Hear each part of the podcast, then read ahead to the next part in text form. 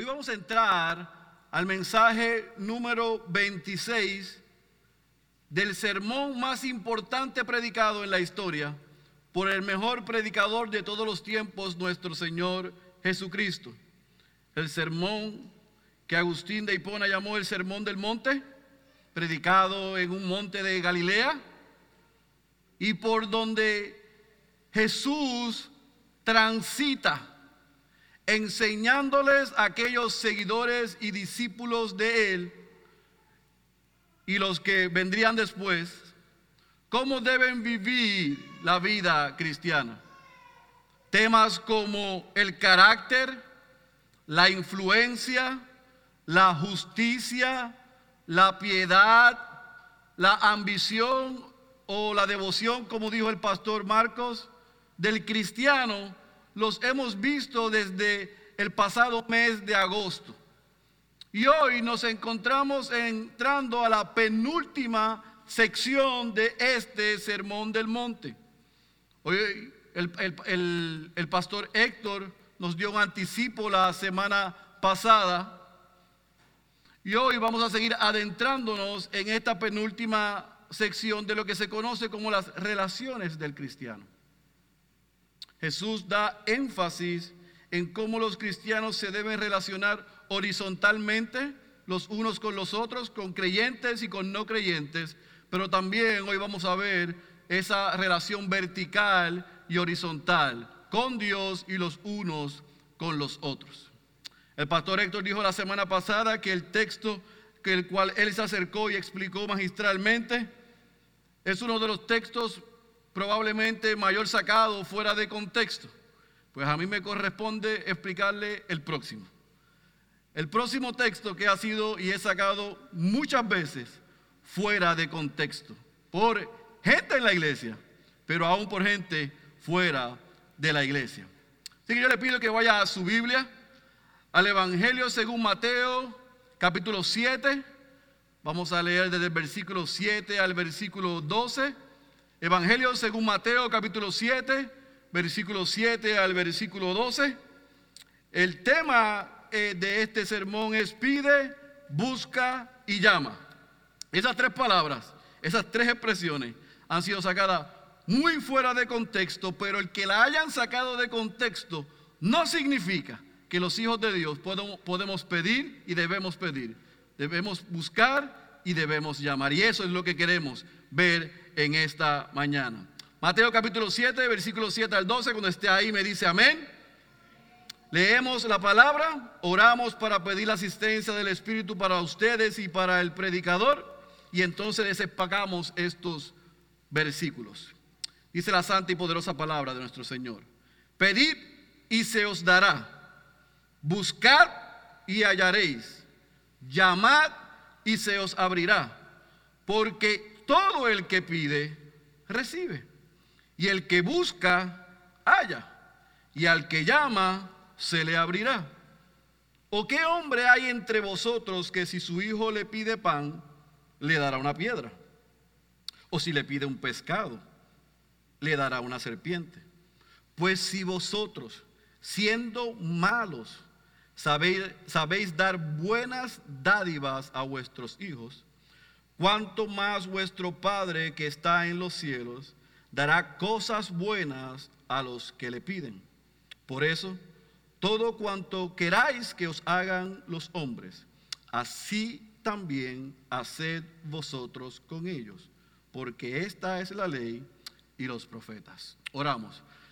Padre, háblanos, que a pesar del predicador, de su humanidad, de su pecaminosidad, y de sus limitaciones, tú puedas hablar a tu pueblo.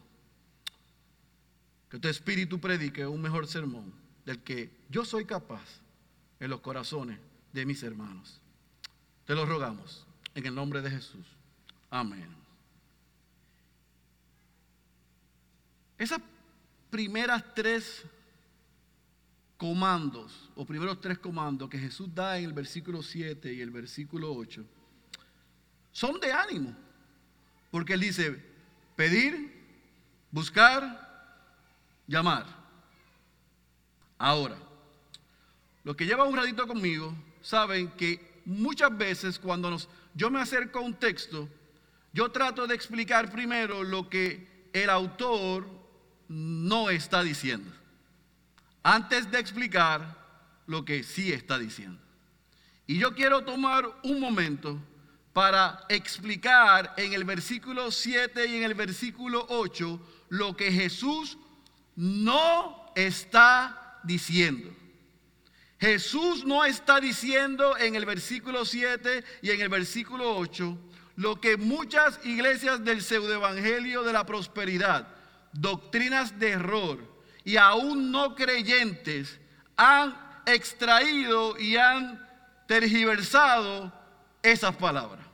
Jesús no está diciendo aquí que todo el mundo puede pedir, buscar y llamar a Dios.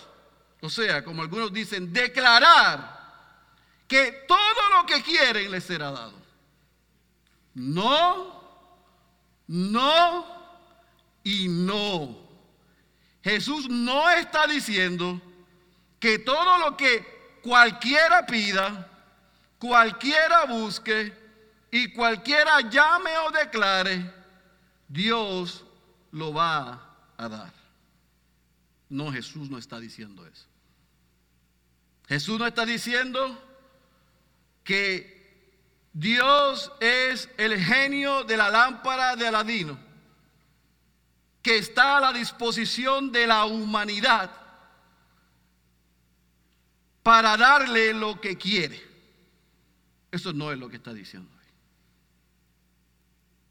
sacar este texto fuera del sermón del monte, de lo que Jesús viene diciendo y de lo que Jesús en las próximas semanas vamos a ver que concluye, para decir que tú y yo o cualquiera le puede pedir a Dios lo que quiera y que Dios está obligado a hacerlo por lo que Jesús dijo aquí es totalmente una enseñanza antibíblica. Sin embargo, por malas exposiciones de este texto, muchos se han acercado a Dios con la expectativa de que todo lo que le van a pedir, Él está obligado a dárselo porque así se lo han enseñado. Entonces se acercan a Dios para que les dé salud, trabajo, salve sus relaciones. ¿Y qué ha pasado? Que cuando eso no ha sucedido, se han alejado de Dios, le han echado la culpa a Dios, a la palabra y a la iglesia. Porque el acercamiento que han tenido a ese texto y lo que les han enseñado es totalmente foráneo a lo que está diciendo no solamente Jesús en el Sermón del Monte, sino a todo el consejo de Dios. Déjeme aclararle, mi hermano, Dios no es una ATH, ni en su nueva modalidad boricua, ATH móvil.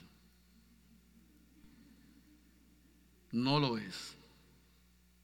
No es una ATH. Yo no voy a donde Él a pedirle lo que yo quiera, cuando yo quiera y la suma que yo quiera. No. Eso es totalmente errado. Eso es totalmente antibíblico. Ahora, si eso no es lo que Jesús está diciendo aquí, como le encanta al pastor Marcos, ¿qué rayos es lo que Jesús está diciendo? Él se va para Paraguay y cuando llegue su primer sermón allá en la iglesia ahorita Ciudad de Dios en Encarnación y diga, ¿qué rayo lo que está diciendo? Van a decir esos muchachos allá, Esto, este muchacho lo dañaron. Entonces, ¿qué es lo que Jesús se está refiriendo en el versículo 7? Jesús retoma el tema de la oración. En dos ocasiones en el Sermón del Monte, Jesús ha hablado de la oración. Les enseñó cómo orar, en el Padre nuestro, pero también le dijo a sus discípulos, a sus seguidores y a nosotros cómo no debemos orar. No oremos como los fariseos, los religiosos y los hipócritas para ser vistos o ser aplaudidos. Así que ahora en esta postrimería del sermón, wrapping up, cerrando el sermón, Jesús lo que hace es que coloca en aquella audiencia principios que les van a ayudar en su relación vertical con Dios y por ende en su relación horizontal con los demás. Y aunque Jesús había hablado del tema de la oración y le había dado, eh, la había visto y había hablado en dos vías, ahora más que un enfoque de cómo hacerlo, Jesús lo que está garantizando a sus discípulos y a usted y a mí por ende, es que si oramos sometiendo nuestra voluntad a la voluntad de Dios, hay una promesa. Este es un sermón que a todos los predicadores les encanta predicar de este sermón del monte. Porque no duele tanto como los demás. Porque aquí hay promesa de parte de Cristo que los hijos de Dios tienen la garantía que cuando se acercan a Dios en oración, aquí está la clave, y piden de acuerdo a su voluntad, o sea, como ya les dijo, sometiendo su voluntad a la voluntad de Dios, hay una garantía de que si es la voluntad de Dios, Dios escucha y Dios responde. Ahora, yo sé que alguien puede, puede, argumentar que en el versículo 8 parte de arriba dice, porque todo el que pide. Y entonces lo sacamos de ahí y hacemos un universalismo. Toda la humanidad puede pedir, buscar y hallar y Dios le va a responder si es de acuerdo a su voluntad. Recuerde que este sermón va dirigido a todo seguidor, discípulo y creyente. No es a todas las personas.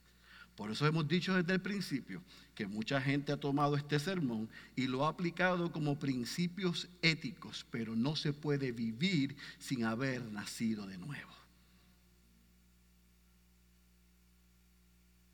Por ende, esas promesas que Jesús está presentando aquí, pide, busca y llama están en un principio continuo. No es que pidas una vez, no es que busques una vez y no es que llames una vez. Es que continúes pidiéndole a Dios, buscando de Dios y llamando a Dios y Él te da la garantía que Él te dará, que tú lo encontrarás y que Él abrirá las puertas.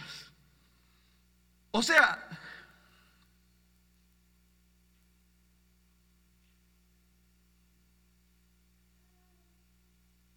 La actitud que Jesús está llamando a sus discípulos a tener cuando se acercan a Dios en oración. Vimos en el Padre nuestro que era con reverencia. Vimos cómo le dijo que no de manera hipócrita ni para ser visto y aplaudido. Pero ahora les dice, con sentido de urgencia, con pasión y deseo y con seguridad que si lo que tú le pides es de acuerdo a su voluntad, y ya mismo voy a, explicar qué es pedir y qué es buscar y qué es llamar. Pero si hacemos eso, hay una garantía de que Dios va a responder porque va de acuerdo a su voluntad. Y es interesante la actitud que Jesús invita a sus seguidores a tener cuando se acercan a Dios. Alguien dijo que nos ayudaría a entender lo que Jesús dijo mirando como lo hace un niño. Marquitos o. Si su madre está cerca y a la vista, ellos piden. Si ella no está, ellos buscan. Y si ella está inaccesible, ellos golpean. ¿Por qué ellos piden? ¿Por qué ellos buscan? Y si está inaccesible la madre o el padre, ellos golpean porque están seguros que mamá le dará lo que ellos necesitan. Por eso, los que no son padres todavía no saben eso. Los que son padres tienen un doctorado en esto.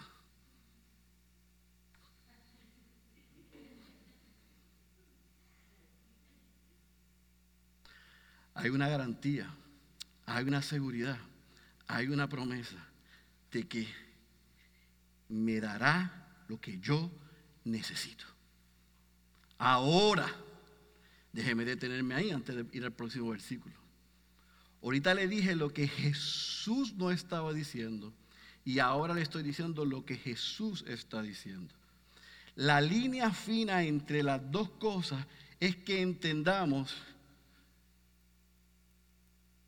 que los hijos de Dios podemos acercarnos a Dios a pedirle, a buscarle y a llamarle para que Él nos dé lo que Él ha determinado darnos que es bueno para nosotros. No es como dicen en algunos lugares que todo lo que yo le pida, Dios está obligado a decir sí.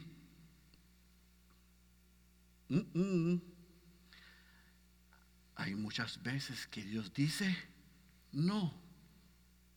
Bueno, déjeme decirle algo. El viernes estábamos viendo una película, mi familia y yo, que se llamaba Yes Day. Y era esta familia que tenía unos hijos donde la mamá más que el papá, obviamente, por la influencia feminista, donde ella es la cabeza de la casa, le decía todas las veces a sus hijos, no, no, no, no, no, no. Todo lo que pedían es no. Y los hijos hicieron un complot para quejarse e ir en contra y presentar a mamá como un ogro porque siempre dice que no. Así que la trama de la película es que los papás deciden decirle que sí a todo a los hijos y los hijos están gozando al principio del día, pero termina el día horrible cuando ven las consecuencias de no haber que boundaries, límites.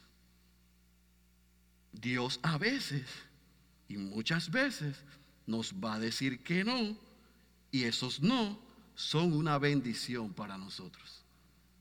Pero nosotros nos podemos acercar a Él a pedirle lo que ya mismo le voy a decir que podemos y debemos pedir con la seguridad que si se alinea a su voluntad y Él entiende que nos hace bien, nos los dará. Pero cuando dice no, es no. Un principio que debemos aprender los padres. ¿Por qué digo eso?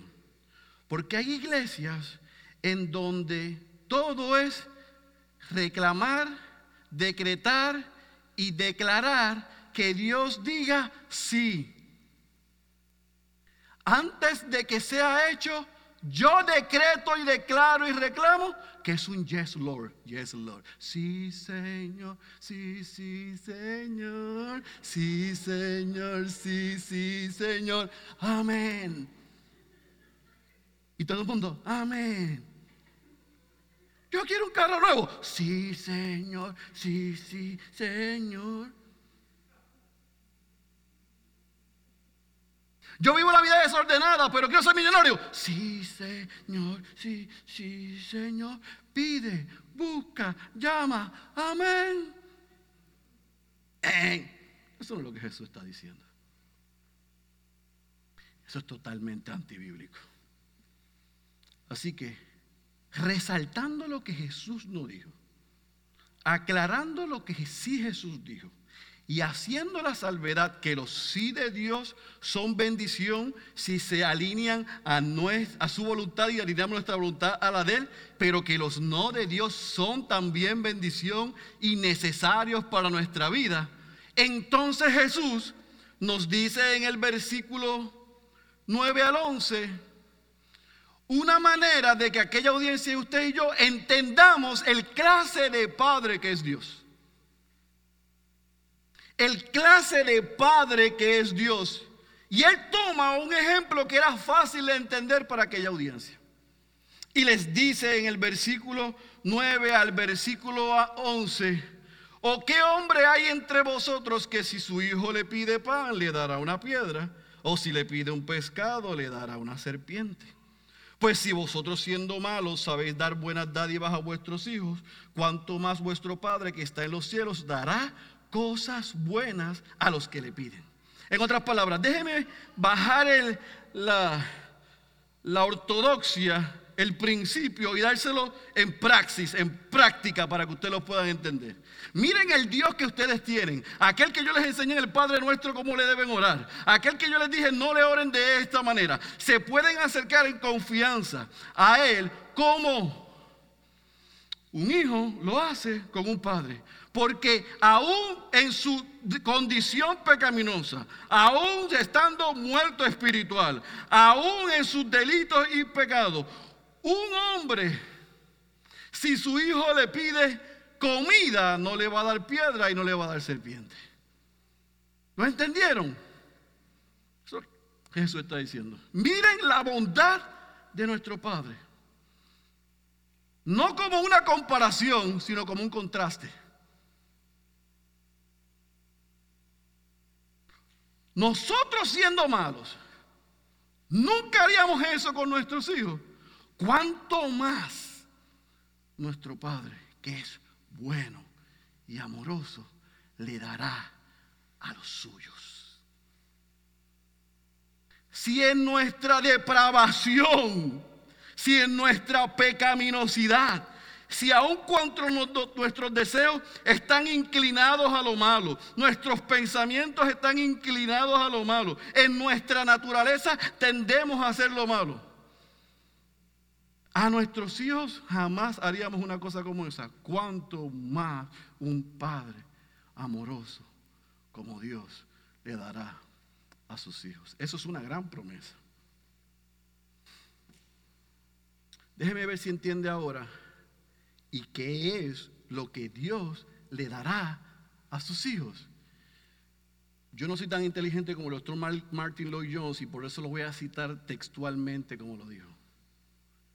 Dios nos dará las cosas que son buenas para nosotros.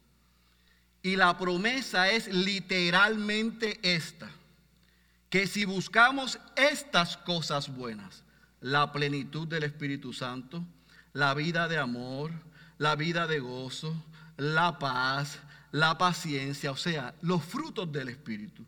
Todas estas virtudes y glorias que se vieron resplandecer con tanta intensidad en la vida terrenal de Cristo, Él nos lo dará.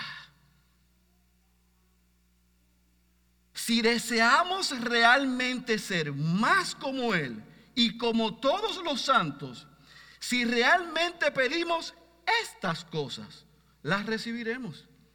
Si las buscamos, las hallaremos.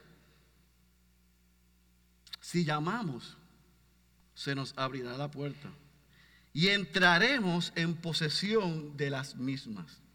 Las promesas, la promesa es que si pedimos las cosas buenas, nuestro Padre Celestial nos la dará.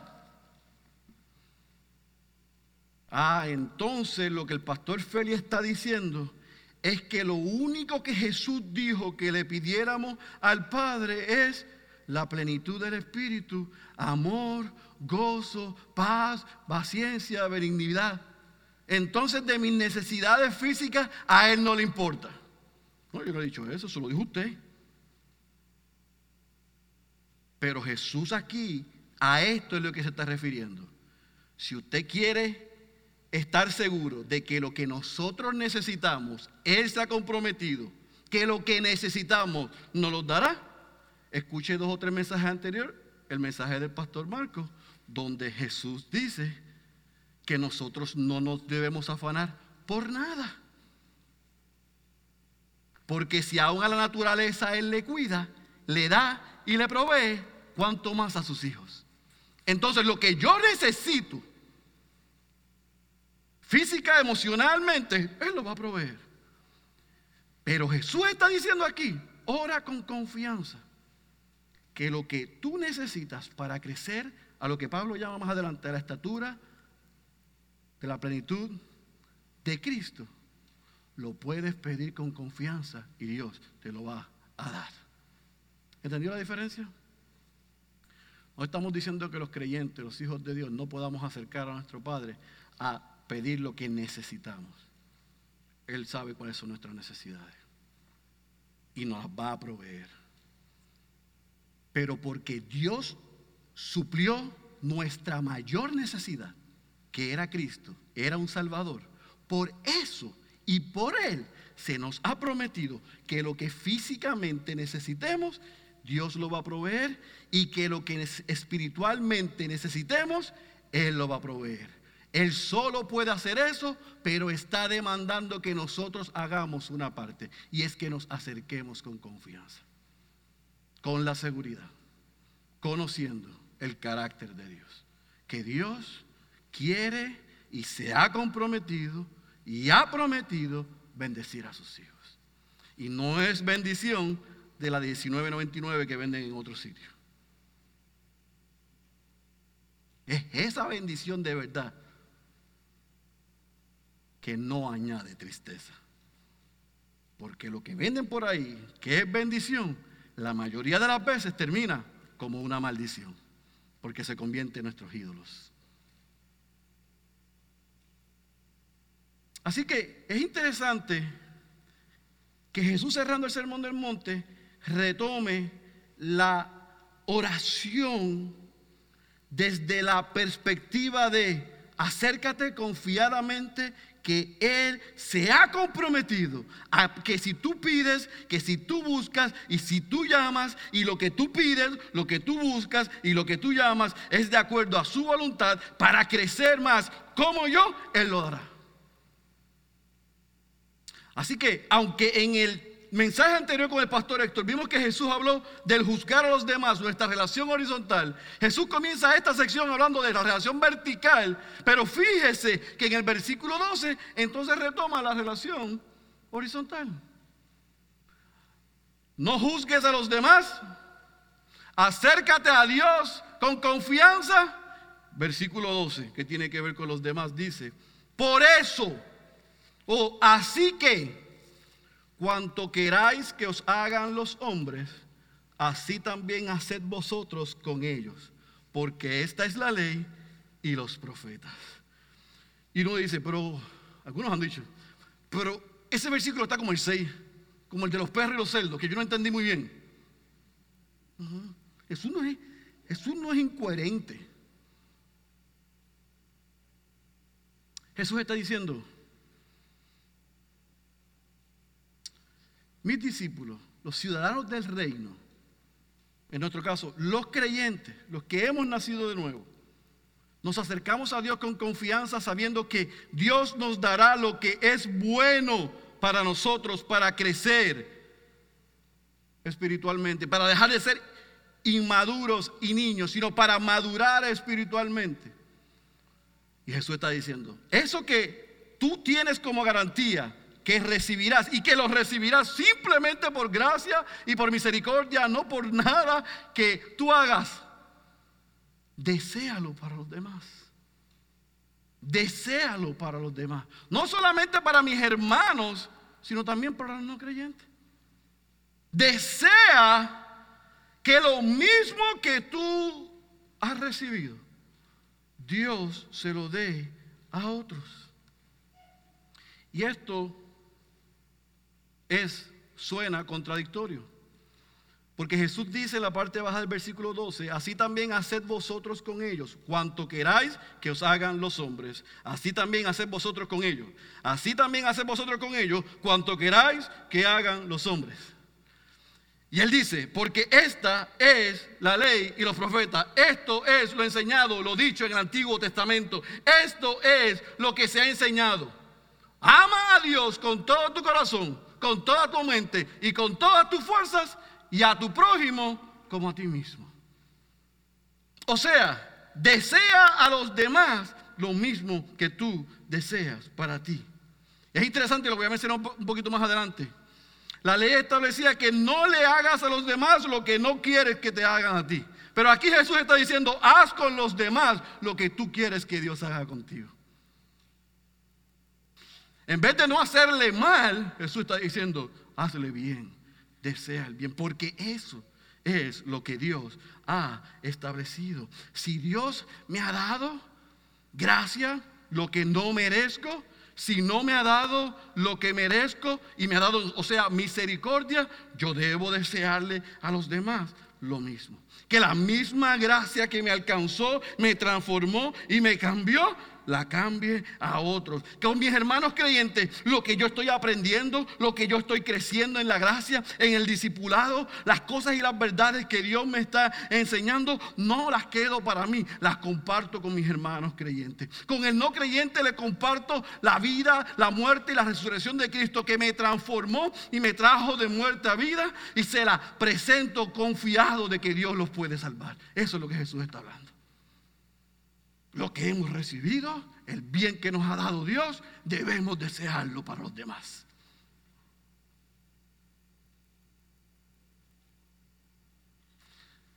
La pregunta es cuántos pensamos así.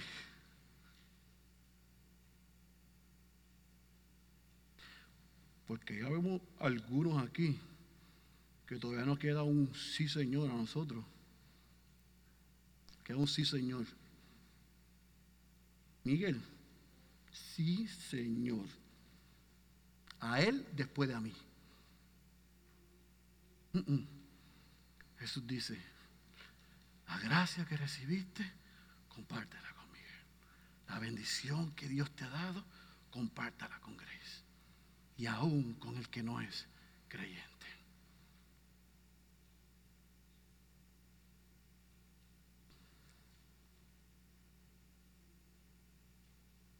Yo me imagino que cuando él terminó, iba a la próxima sección, el silencio que hay aquí allí. Porque le tiene que haber cambiado los cables a aquella gente. A sus discípulos, los seguidores y aún los religiosos que estaban en las esquinas por ahí. Como los ratones de ferretería andaban ellos, por las esquinas así, observando para criticar. Pero esas palabras tienen que haber transformado aquella audiencia. O sea que yo como hijo de Dios me puedo acercar confiadamente sabiendo que hay un Padre amoroso que quiere que yo crezca, que no me quede igual y que yo puedo ir en confianza a pedirle, a buscarle y a llamarle y lo que Él tiene para mí, Él ha prometido que me lo va a dar y que cuando Él me da eso, Él quiere que yo también lo comparta con otros, que lo mismo que yo deseo, lo quiero para los demás. Sí, eso es así. ¡Wow! ¿Y qué más? ¿Qué más? ¿Qué más? Venga el próximo domingo y seguimos. No le digo porque si no, no viene otro domingo.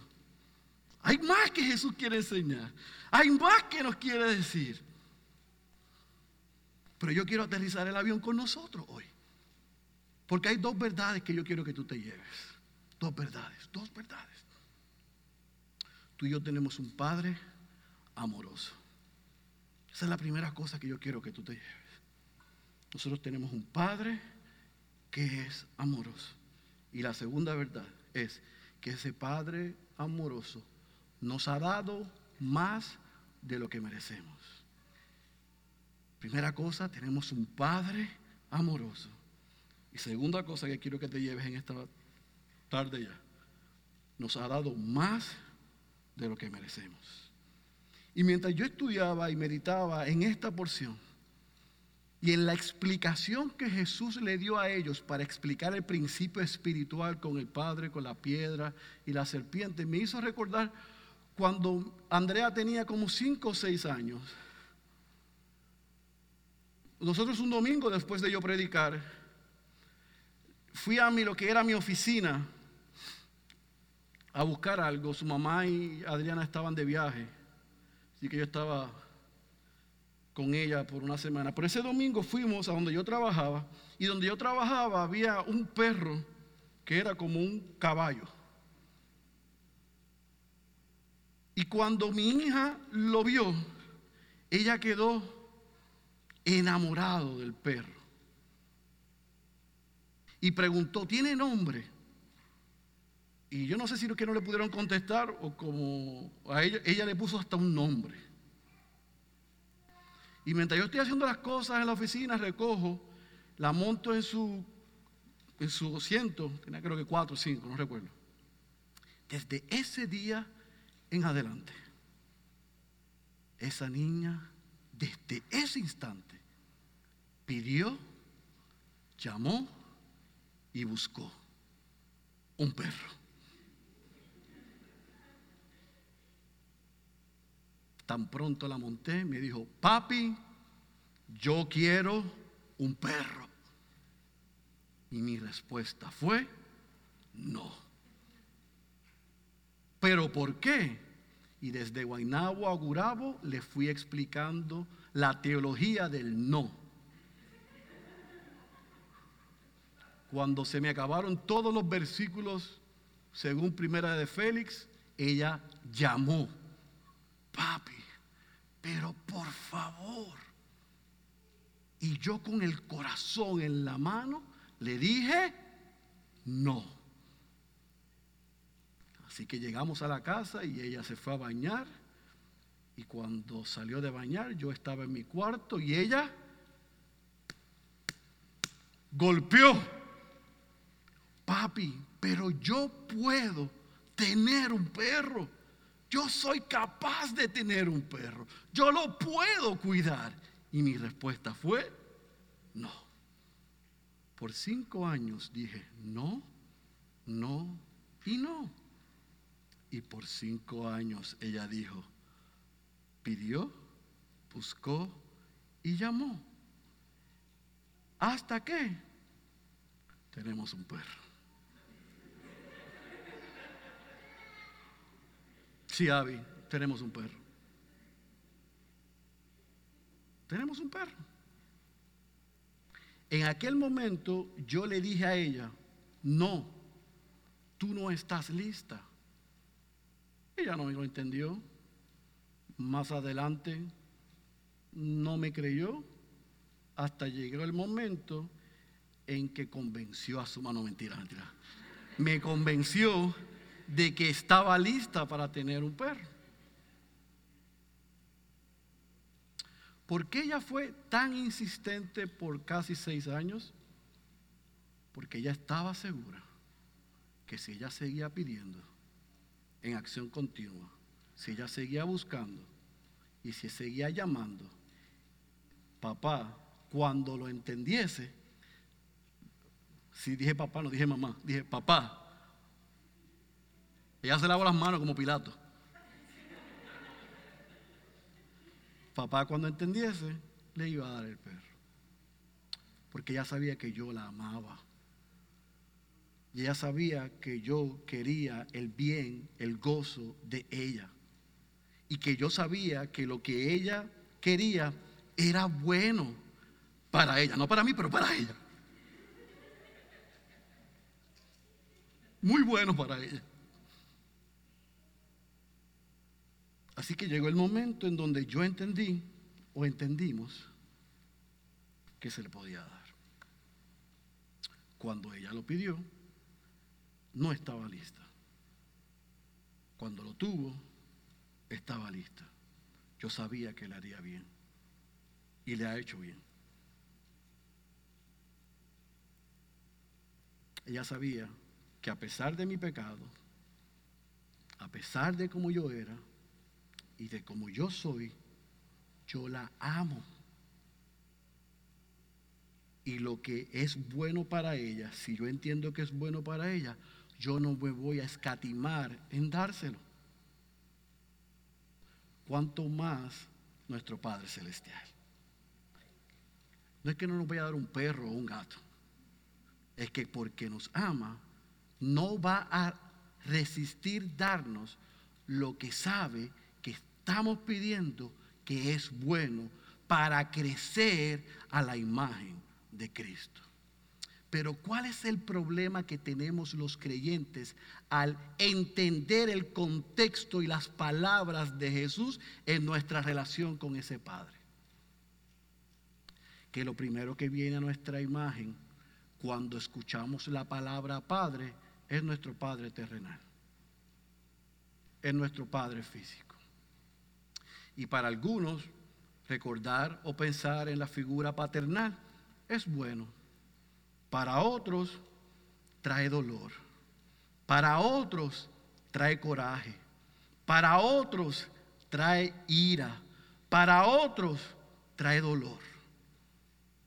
Y aunque Dios se hizo hombre en la persona de Jesús, y Él vino y vivió, murió y resucitó para salvarnos, y realmente Dios nos ha salvado en Cristo, todavía muchos de nosotros cuando vemos a Dios lo relacionamos y la figura que tenemos es parecida a la figura paternal que tenemos.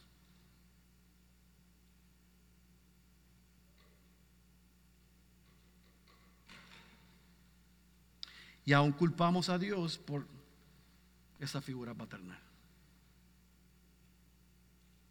O por lo que me dio o lo que no me dio, o por lo justo o por lo injusto que fue, o por lo doloroso que ha sido. Y esa imagen la transportamos en nuestra relación con Dios. Y aunque sabemos que nos dio a Cristo, que era lo que más necesitamos y que somos salvos y que somos sus hijos, cuando vamos a Él, vamos pensando que Él no es capaz de hacer lo que Él ha prometido hacer, porque Él solo lo puede hacer. Y es cambiar, transformar nuestras vidas para siempre. Es que crezcamos cada día a la imagen de Cristo. Es que hoy seamos más maduros que ayer.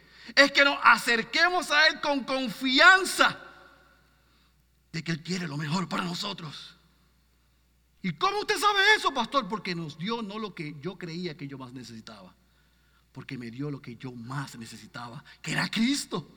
Y si me salvó desde este lado de la eternidad, Él se ha comprometido, Dios se ha comprometido a que si nosotros pedimos, si nosotros buscamos y si nosotros llamamos, Él ha prometido que lo que necesitamos nos lo va a dar.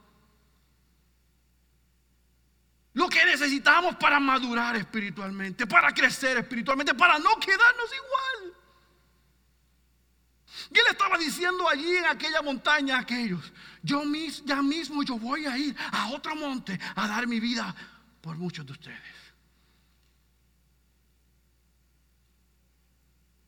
Pero yo no quiero que se queden igual. Dios no quiere que tú y yo nos quedemos igual, igual de inmaduros, igual de tercos, igual de ignorantes, igual de soberbios. Dios no quiere eso. Ningún padre que ama a sus hijos terrenales quiere eso para sus hijos. Cuanto más el Padre Celestial desea para sus hijos.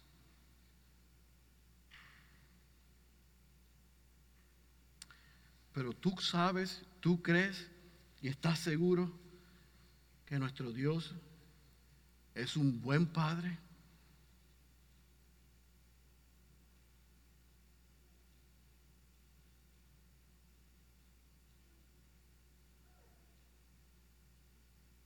Jesús en Getsemaní dijo, Abba Padre.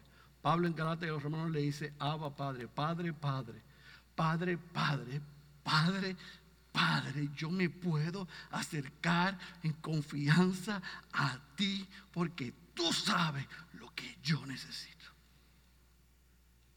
Padre, Padre, tú sabes lo que yo necesito.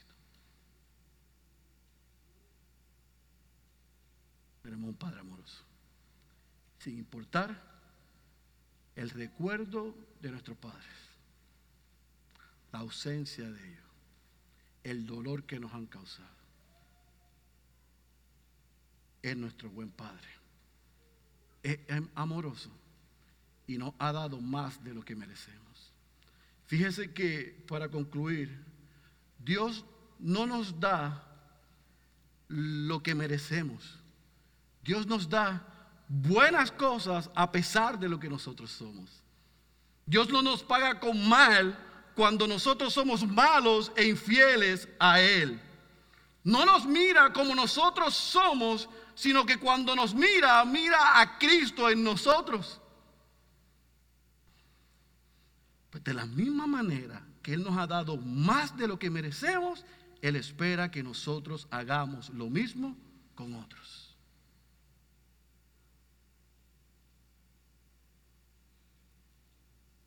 Todas las demás religiones nos presentan la idea, no le hagas a los demás lo que no quieren que te hagan a ti. Pero Jesús dijo, haz y trata a los demás de la misma manera en que quiere ser tratado. Tú y yo tenemos un Padre amoroso que nos ha dado a Cristo, que no lo merecíamos y que nos invita a que le pidamos, que busquemos y le llamemos con la seguridad y la confianza de que si es conforme a su voluntad, nos los dará, pero también quiere de la misma manera que nosotros hagamos lo mismo con los demás. Una evidencia de que nosotros hemos nacido de nuevo y que somos hijos de Dios es que deseamos para nuestros hermanos y para nuestros prójimos que la misma gracia que nos alcanzó le alcance a ellos, que de la misma manera que yo estoy creciendo, crezcan otros. Ese es el deseo del corazón de Dios. Y Dios espera que sea el deseo de nuestros corazones. Sin importar cuál ha sido nuestra relación con nuestros padres, Jesús está diciendo a los que somos los hijos de Dios que nuestro Padre que está en los cielos nos dará cosas buenas a aquellos que son sus hijos. Si tú necesitas algo más, yo no sé qué es. Pero porque me ha dado a Cristo y me ha salvado, me ha prometido y Él desea que cada día yo le busque para que yo siga creciendo a la estatura de la plenitud de Cristo. Pero que eso también yo lo desee para mis hermanos. Yo ruego que el que es creyente lo ponga en práctica desde hoy. Pero el que no es creyente, yo tengo una mala noticia para ti. Desafortunadamente, no vas a poder llamar a Dios Padre hasta que reconozcas a Cristo como su Hijo, el Dios encarnado que ha venido a vivir una vida que tú no vas a poder vivir y que recibió la muerte que tú merecías. Pero que la buena noticia es que si hoy tú reconoces que eres un pecador o una pecadora y que estás viviendo de espalda a Él y te arrepientes, no solamente serás salvo, no solamente tendrás vida eterna, sino que podrás cantar con entendimiento y con conocimiento, eres mi buen Padre, a pesar de lo que haya pasado de este lado. Yo ruego que tanto los amigos que están aquí como los hermanos que estén aquí, si tienen oídos, hayan escuchado la voz de Dios. Tenemos un buen Padre. Iglesia, acércate confiadamente a ese buen Padre. Amigo, confiesa tus pecados, arrepiéntete y creen en su Hijo y yo te aseguro que tendrás también un buen Padre. Oremos. Padre, gracias por el poder de tu palabra. Yo te pido perdón si algo que yo haya dicho no era lo que tú esperabas que yo compartiera. Pero yo descanso en el poder de tu palabra y en el poder de tu espíritu. Y yo descanso en que tú sabes lo que es mejor para tus hijos y tus hijas. Y por eso yo confío y me escondo detrás de tu palabra. Y te ruego que ella haya cumplido el propósito por el cual se envió. Que aquellos que hemos depositado nuestra fe en Cristo podamos vivir a la altura de lo que Cristo nos enseña aquí. Y es que con confianza y con seguridad descansemos en la promesa de que podemos pedir, buscar y llamarte. Y tú te has comprometido a suplir todas nuestras necesidades conforme a tu voluntad. Que tu deseo para nosotros es que maduremos y crezcamos y que cada día menguemos para que Cristo sea exaltado en nosotros. Ayúdanos a vivir de esa manera, pero también ayúdanos Dios a que deseemos lo mismo para nuestros hermanos y aún deseemos que la salvación que nos alcanzó alcance a otros. Que el mismo bien, que la misma misericordia y que la misma gracia alcance a otros. Oh Dios, que podamos ser embajadores de Cristo. Que salgamos al mundo a decirle que se reconcilie contigo. No solamente como una obligación, sino como un deleite. Porque deseamos que la misma bendición que hemos recibido alcance a otros. Por eso te pido que a tu iglesia hoy tú le hayas animado y que pueda salir o que podamos salir diferente a como hemos llegado. Pero si aún en medio nuestro hay alguien de tus hijos y tus hijas que tiene una distorsión en su relación contigo, Dios,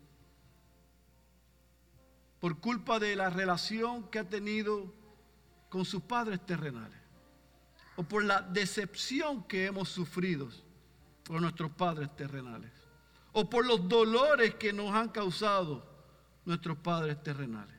Aunque tú nos des lo necesario para perdonarlos, pero que podamos confiar en completa seguridad y caminar en la libertad de que tú eres un buen padre. Tú eres Abba Padre. Y tú abrazas, tú restauras, tú transformas corazón de tus hijos. Tú nos entiendes. Señor, te rogamos por aquellos que están aquí, que de igual manera han sufrido o están sufriendo un trastorno por su relación con sus padres terrenales. Que hoy Tú has quitado la venda de sus ojos. Tú le has dado un corazón y la fe para no solamente poder ver su condición, sino que puedan reconocer que son pecadores, pero que Cristo es un gran Salvador. Que puedan venir en arrepentimiento, confesar a nuestro Señor como Salvador y que puedan recibir la garantía de que desde hoy tú te conviertes en su Padre y que todo lo que necesitan, tú has prometido que nos los darás. Gracias por tu palabra y por la obra de Cristo. Descansamos en el poder de tu Espíritu y salimos a hacer lo que nos corresponde hacer te damos las gracias y cantamos que tú eres un buen Padre. En el nombre poderoso de Jesús. Amén, amén.